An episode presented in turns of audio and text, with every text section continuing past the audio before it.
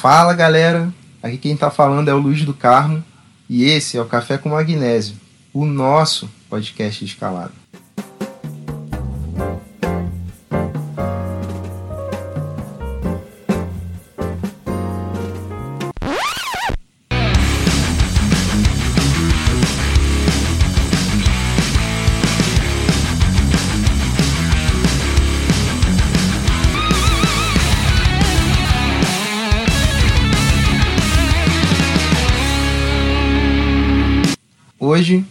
fazer o segundo episódio de Café Talk. Esse formato de episódio é um formato meio altruísta, meio egocêntrico.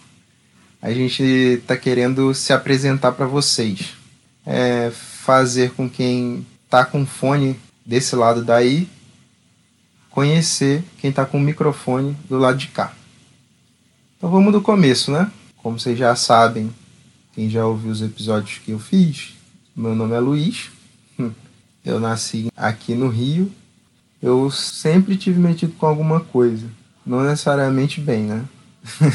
Comecei a fazer natação com uns 3 anos. Fiz dos 3 até os 10. Por livre e espontânea pressão da minha mãe, né?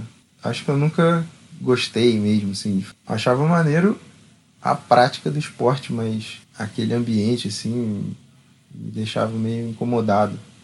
Principalmente com a coisa do vestiário, né? Tem que ficar trocando de roupa na frente dos outros e enfim, a masculinidade frágil fala, né?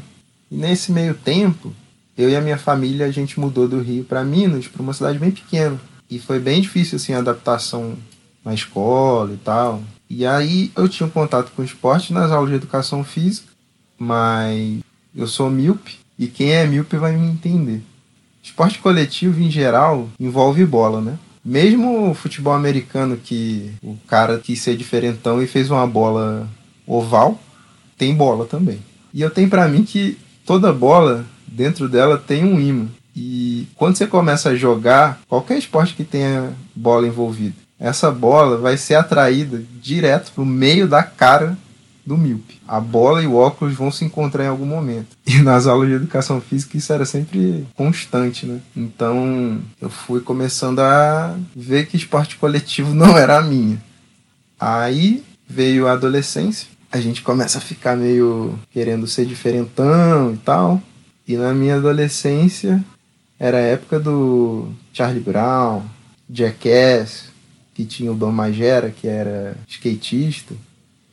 E aí eu e um amigo da escola, a gente comprou uns skatinhos e começamos a andar. E a gente começou a, a se enturmar com um bonde dos skatistas assim, da cidade e tal. E era bem massa. Até levava um jeito. É, mas bem no começo, assim, nos primeiros meses eu fui varar uma escada pulando de skate e tive um pouso forçado que quebrou meu pé. Como eu tinha. Meu pai tinha morrido há um, uns poucos anos, assim, meses, sei lá, não lembro exatamente. Minha mãe estava bem coruja e, e, eu também não queria ficar enchendo a cabeça dela e aposentei o skate. Né? E aí começou uma época que eu ia sempre para a cidade da minha mãe nas férias, que é Calcaia, fica na Grande Fortaleza. A família da minha mãe lá em Calcaia é bem caiçara, né? Ligada muito com o mar, tá sempre indo pescar. E aí eu tinha uns primos, ainda tenho, né? Que na época surfavam. Um tinha até ganhado nos campeonatos regionais e tal. E eu falei, cara, é isso aí, vou aprender a surfar. E aí toda, todas as férias que eu ia, ficava lá batendo cabeça. Quando eu tava começando a aprender, acabava as férias e eu voltava para Minas. Quando eu finalmente aprendi, assim, foi numa época que de vestibular, e aí eu mudei para o Rio de novo. Aí eu comprei uma prancha e ficava ali tentando aprender, é, reaprender, né? Aquilo que meus primos tinham me ensinado no arpoador, que era super craudiado. E a galera sinistra, assim, né? O pessoal te cortava na onda mesmo. E eu falei, cara, foda-se. e aí entrou a escalada, né? Quando voltei pro Rio, eu fiquei procurando os meus amigos, assim, da escola. Assim, a gente se achou virtualmente, né? Marcou de fazer um encontro presencial.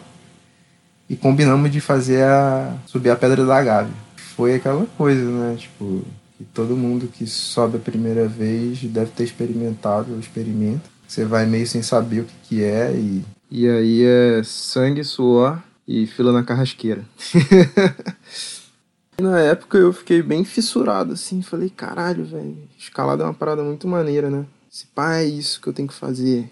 E aí eu queria abrir um adendo, assim, um parêntese, um OBS, de uma parada que eu fiquei pensando, assim, que como a gente, enquanto homem, fica buscando se afirmar na, na prática esportiva, né?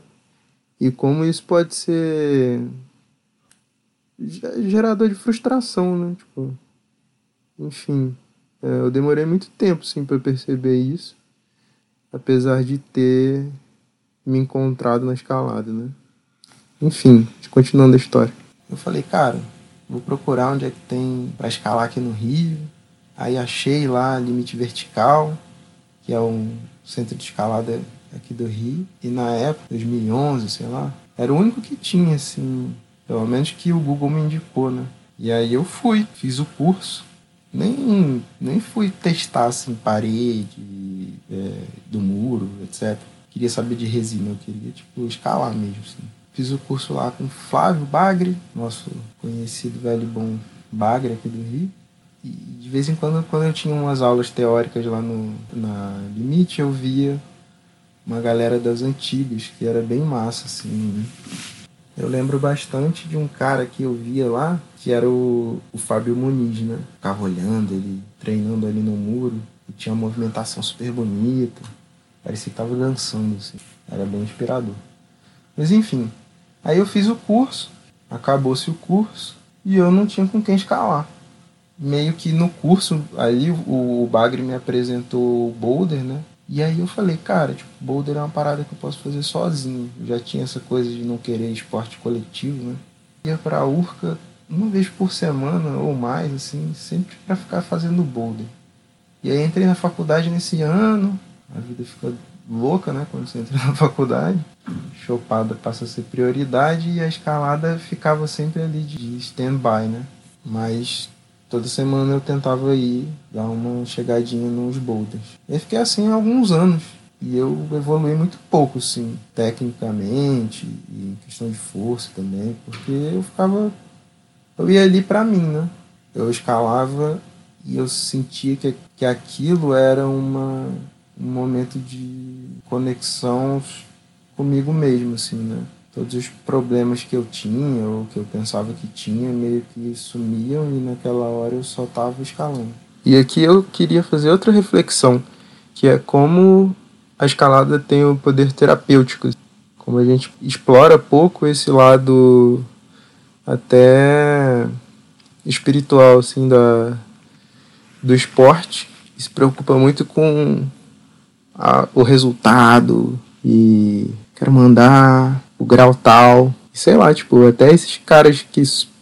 Os malucos que solam mesmo, a vibe é muito de conexão consigo. Muito mais do que mostrar para os outros que tá escalando pra caralho. Né? E aí, 2014, tava na faculdade, e tava rolando Sem Sem Fronteiras, que era um, um programa de intercâmbio do governo, né? Eu tava vendo uma cabeçada de gente tava indo, e eu falei assim, cara, quero sair de casa, quero meter o louco, vou me inscrever. Meu inglês não era lá grandes coisas, meu espanhol era melhor. Eu já tinha visto uns filmes e você olhava Ciorana, Maior, ficava viajando, né? Tentei e consegui para Espanha. Fiquei lá uns 11 meses. Escolhi a Espanha para escalar, obviamente. O mais bizarro é que eu não toquei nenhuma pedra quando eu fiquei esses 11 meses na Espanha. E às vezes a gente não entende o que está acontecendo numa hora, que não é o que você quer que aconteça, que, que role, né? mas depois vai fazer muita diferença. E foi exatamente o que aconteceu, porque ali eu descobri outra realidade da escalada que anos depois fez eu escalar muito mais, até do que se eu tivesse escalado numa rocha. Na cidade que eu fiquei, em Sevilha, tinha bastante muro de escalada. E tinha uma coisa que eu descobri também, que me ajudou depois, que foram os clubes de montanha, clubes excursionistas que lá eram fortes. Então eu treinava toda semana nos murinhos. Eles têm, né, na, na Espanha, o costume de ocupar os espaços públicos, assim. Então toda ponte que tem de bobeira, a galera cola umas agarras de, improvisada de pedra, de resina, de qualquer coisa, de madeira, e faz umas vias assim, né? Tem uma ponte famosa lá em Sevilha, Ponte della Lamia. Vocês podem pesquisar depois, que é muito doido, assim, cara. Que a galera equipou embaixo da ponte inteira, assim. Na verdade é um viaduto, né? E tem umas vias que pegam as vigas, vão até o teto, pegam uns negativaços. É muito louco, cara. E aí eu vou contar um, um perrenguinho assim, que faz parte desse, desse formato de episódio também, né? Eu me associei a um clube de montanha lá em Sevilha, que era o Elbrus, e aí ia ter uma excursão pro Mulhacén, que é o, o pico mais alto da Espanha continental. Fica em Granada, em Sierra Nevada. Era 3 mil e poucos de altura, 3.300, não lembro direito. E aí eu falei, cara, foda, assim, tipo, nunca fiz um 3 mil, tipo, o Brasil não tem isso, né? Tava acostumado a fazer os campos da faculdade, aqui no Rio a gente vai muito para Serra dos Órgãos, né? Eu estava sempre em, em, contato ali com a montanha, mas aqui no Parnaso. E aí eu não conhecia muito bem a galera do clube e eu falei com um moleque que divide apartamento comigo, que é o Rich. O Rich é desenhista e ele tá com um projeto com a editora Desnivel de fazer HQs das escaladas clássicas mundiais, tipo Yosemite, montanhismo também, né? Everest, escaladas da Espanha. Bem maneiro. Enfim. E aí eu chamei o, o Hit, falei, cara, vamos, que. Ele topou na hora, bora. Aí a gente foi e foi a pior trilha que eu já fiz na minha vida, de longe, porque era um desnível desgraçado, cara. Tipo, tinha umas subidas intermináveis. E para quem já foi no sul da Espanha, tá ligado que aquela porra é um deserto, né? Então, mesmo sendo uma montanha, tipo, é seco para com caralho. E eu não tinha área, cara. Que merda, não, não aguento mais essa porra. Enfim, não tem terra, né? Não é trilha igual aqui, Mata Atlântica. Tipo, é um monte de cascalho e pedregulho e você fica. Cada passo que você dá pra frente é um escorregão e três passos para trás, enfim, uma bosta.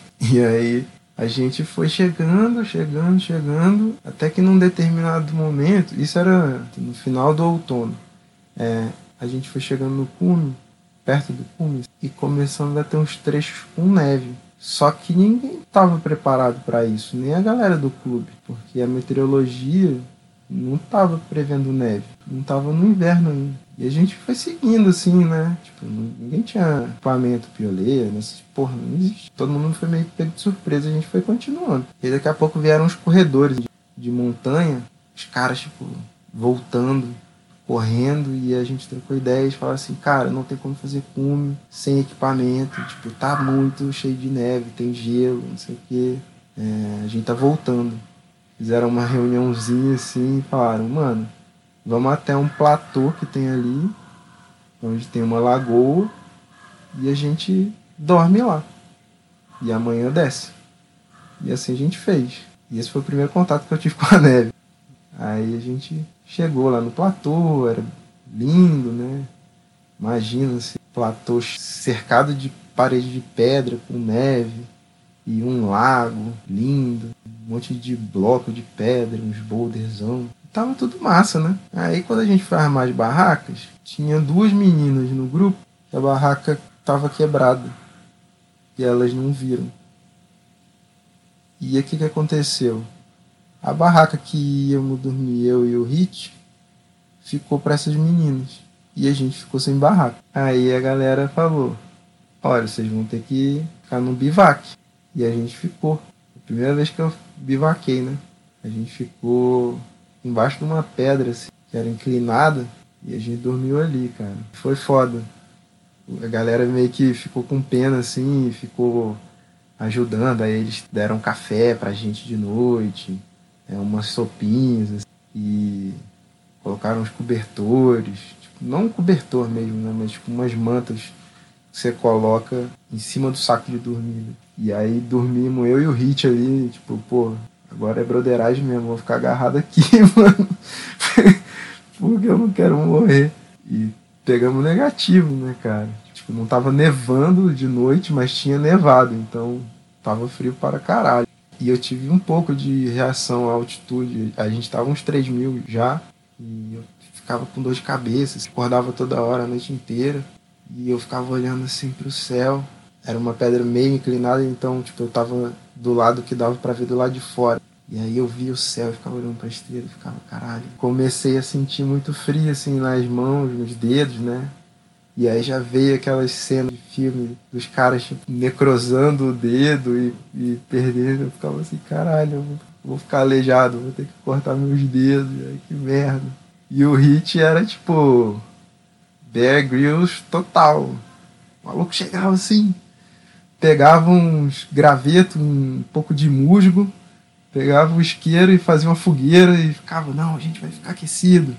E aí pegava uma espuma que ele tinha arranjado não sei aonde, um isopor, e aí fazia mais fogo. Não, a gente vai ficar bem. E aí foi a noite inteira assim, cara, tipo, uma cagada do caralho. E a gente voltou no outro dia e eu tô com todos os meus dedos ainda. Né? Mas voltando, né, pro histórico, acabei o intercâmbio, voltei pro Rio, e aí quando voltei pro Rio eu falei, velho, vou procurar centro excursionista, clube de montanha aqui. E aí eu descobri que tinha uma caralhada. E que eu nunca soube, né? Assim como quando eu fiz o curso de escalada com bagre, eu não pensei, ah, vou lá ver qual é do clube. Eu falei, velho, vou me matricular pro, pro CBM logo, curso básico de montanhismo. E aí me matriculei, fiz o curso, foi muito massa. Reaprendi muita coisa de técnica, aprendi coisas novas, tive contato com muita gente, fiz amizade. E o clube é bom por isso, né? Porque te traz parceria. Então eu comecei a escalar muito mais. Fechava acordado e a gente ia. Assim. Inclusive, queria exaltar aí, né? Os parceiros, o Rafa, o William, a Bia, a galera com quem eu escalei pra caralho, que a gente foi crescendo junto, né? Se olhava a galera que fez CBM junto e a galera, caralho, vamos ter que mandar esse, essa aderência, quem é que vai, né? E aí você ia desenvolvendo aquilo, psicológico e tal. Enfim, esses parceiros incríveis aí que o SEB me deu. Mas nem tudo são flores, né? E rolou, rolaram algumas bads aí no meio do caminho. eu me lesionei algumas vezes. Tive duas cirurgias de joelho por causa do skate. eu ainda tentei voltar a andar de skate. E uma vez eu quebrei o tornozelo caindo de um boulder. Então eu tive várias paradas escalada. Em 2017, eu acho que foi o ano que eu. Foi meu melhor ano assim, de escalada. Eu tinha terminado o CBM já. Tava escalando direto com os amigos. Aí fui pro Cipó, tive contato com aquela galera, porra, esportiva, fiquei fissurado. Eu lembro até que eu cheguei a encontrar o Lequinho numa trilha entre os setores e era muito irado, né, cara? Você olhava o guia, tava lá o Pati Sobiaga escalando no cipó, e aí você olhava, tava só uns monstros nos setores, enfim, demais, cara. E aí tinha acabado de me formar na faculdade. Eu não sabia muito bem o que, que eu queria fazer. E aí eu tinha um dinheiro guardado. Eu falei, velho, vou fazer um mochilão. Aí fui na Argentina, no Chile. Na Argentina eu não escalei, mas no Chile eu escalei. Lá em Carrão del Maipo. E inclusive tenho um bom amigo lá no Chile que é o Matias Raveste. Foi incrível, cara, porque é um pico irado que você tá no pé dos Andes e é outro tipo de rocha.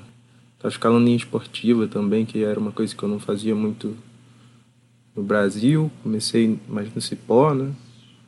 Enfim, foi bem rico e também para entender essa coisa da latinidade, né? Que a gente que é brasileiro foge um pouco. Mas escalada me trouxe isso também, né? Nesse ano também tinha um casamento para ir em, em Natal. E aí fui pra Serra Caiada e aí escalei um dia com a galera que eu nem conhecia, foi do caralho, assim, a galera muito gente boa, Flavinha, pessoal todo lá da Caiado. É, depois, acho que ainda fui em 2017 para Xadá. Mas 2017 foi o melhor ano, assim. Aí eu fiz as clássicas todas. E a escalada nesse momento ali me que eu tinha acabado da faculdade me conquistou completamente.